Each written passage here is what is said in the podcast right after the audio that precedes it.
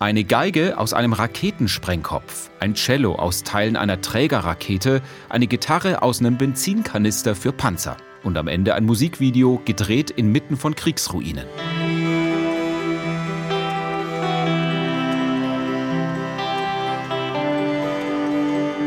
Resistruments heißt das Projekt. Ein Kunstwort, in dem die Worte widerstehen und Instrumente stecken. Tom Lupo, Gründer von Art Help, sagt, Kunst und Kreativität kann hässliche Dinge oder menschenfeindliche Dinge in was Wundervolles verändern. Und das machen wir genau mit diesem Projekt, dass wir aus Waffen, aus Kriegsschrott Instrumente bauen. In einem Workshop in Kiew mit rund 25 Jugendlichen wurden Munitionsschrott, abgefeuerte Raketenteile und anderes Material von der Front in originelle Instrumente verwandelt. Wir haben Rohre zum Beispiel gehabt, da ist so eine Art Didgeridoo entstanden. Aus großen Blechen haben wir Schlaginstrumente, ein ganzes Schlagzeug ist eigentlich entstanden entstanden. Wir haben eine Violine. Wenn ich die umdrehe, dann sieht man hier einen Gefechtskopf einer riesigen Rakete, die auch irgendwo eingeschlagen ist.